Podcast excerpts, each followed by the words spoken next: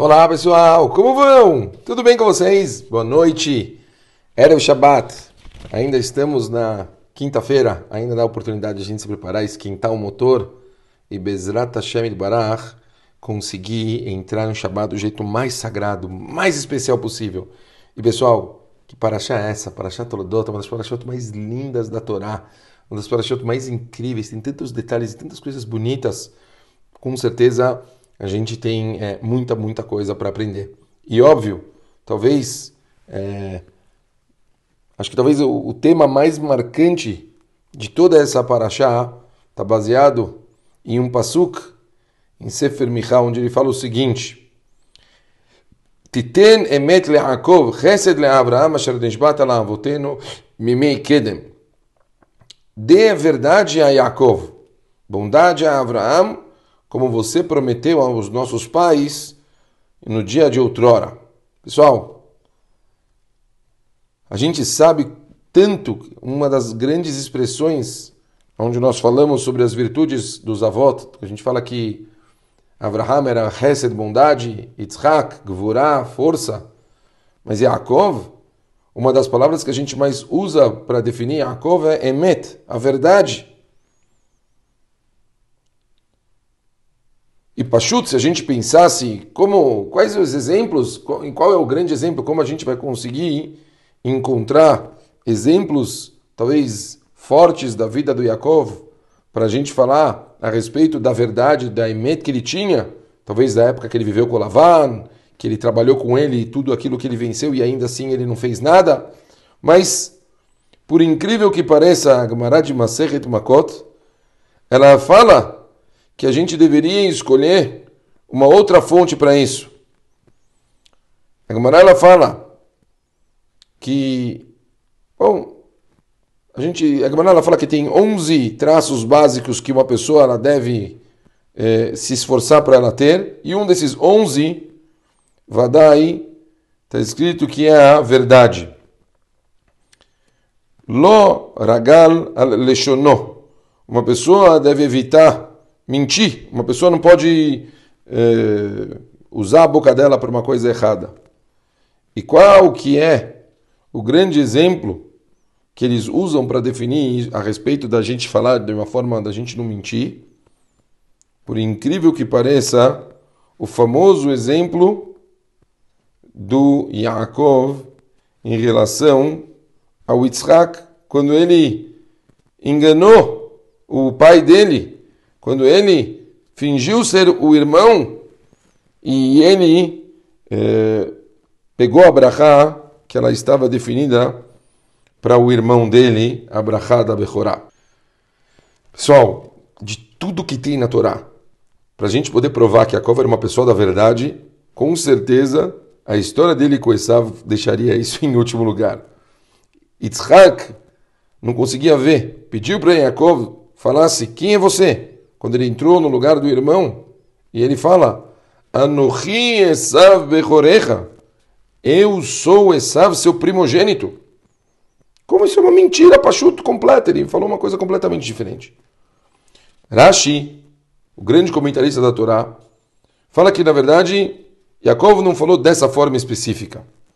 Ele verbalizou isso, mas ele foi meio que pensando, fala Rashi, falando diferente. Eu sou, e aí ele pensando o que está trazendo esse alimento, Esav é o seu primogênito. Pessoal, o que, a Gemara, como de todas as coisas, como é possível que a Gemara ela use um exemplo desses para se apoiar, tipo, numa coisa tão entre nós meio confusa ou talvez uma explicação não declarada? É uma coisa muito difícil você usar essa história para dizer que Yaakov era uma pessoa verdadeira.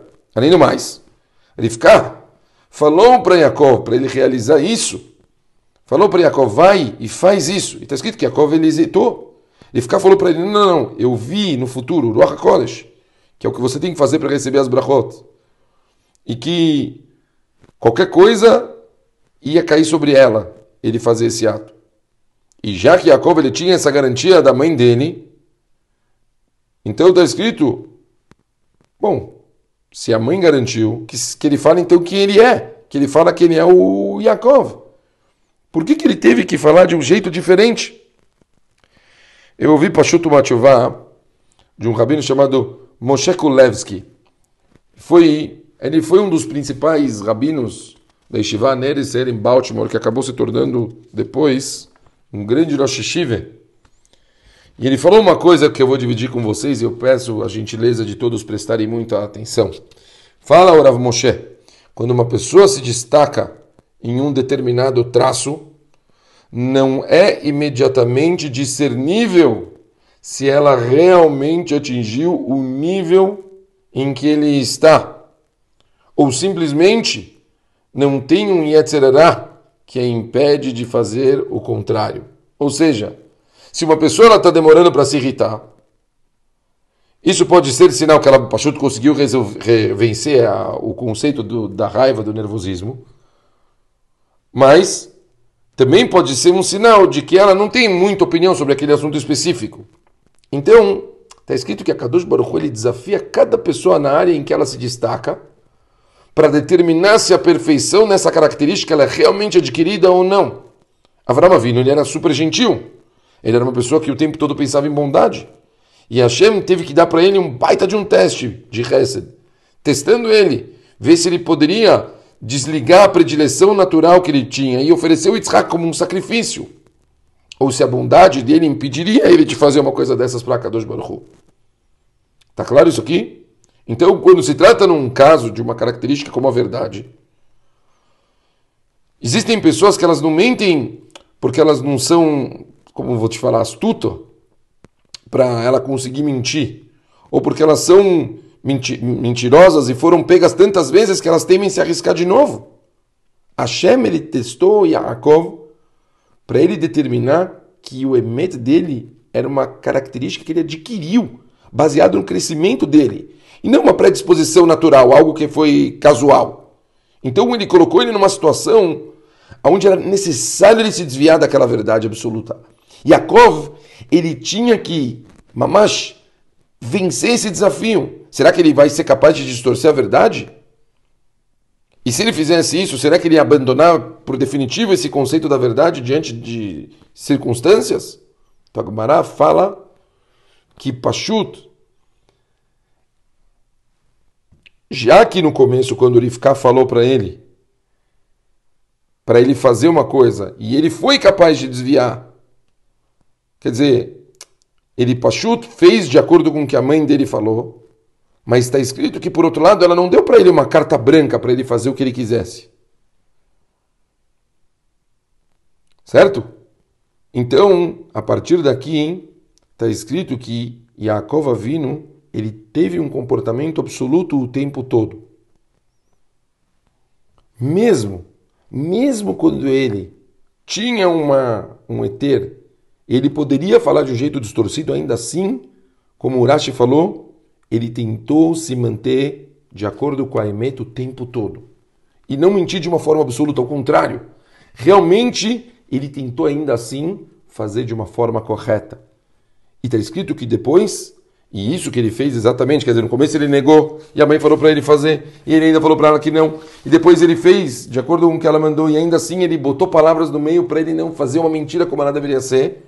Por fim, está escrito que Jacob nunca mais voltou a usar algum tipo de coisa de uma linguagem, linguajar errado, deixando claro que aquilo foi algo 100% necessário, pontual e um teste que ele deveria passar. Com isso a gente consegue ver como ele aguentou e como ele segurou e manteve essa característica o tempo todo na vida dele, como a gente viu depois com Lavan e assim por diante. Não se trata de uma única vez se trata de todo o resto e se trata de como nessa única vez a pessoa ela consegue realmente mostrar quem ela realmente é. Tá bom? Espero que tenha ficado claro o ensinamento de hoje. Que seja muito forte. Todos um Shabbat maravilhoso. Se Deus quiser, a gente se vê na semana que vem. Beijo grande, pessoal. Shabbat Shalom.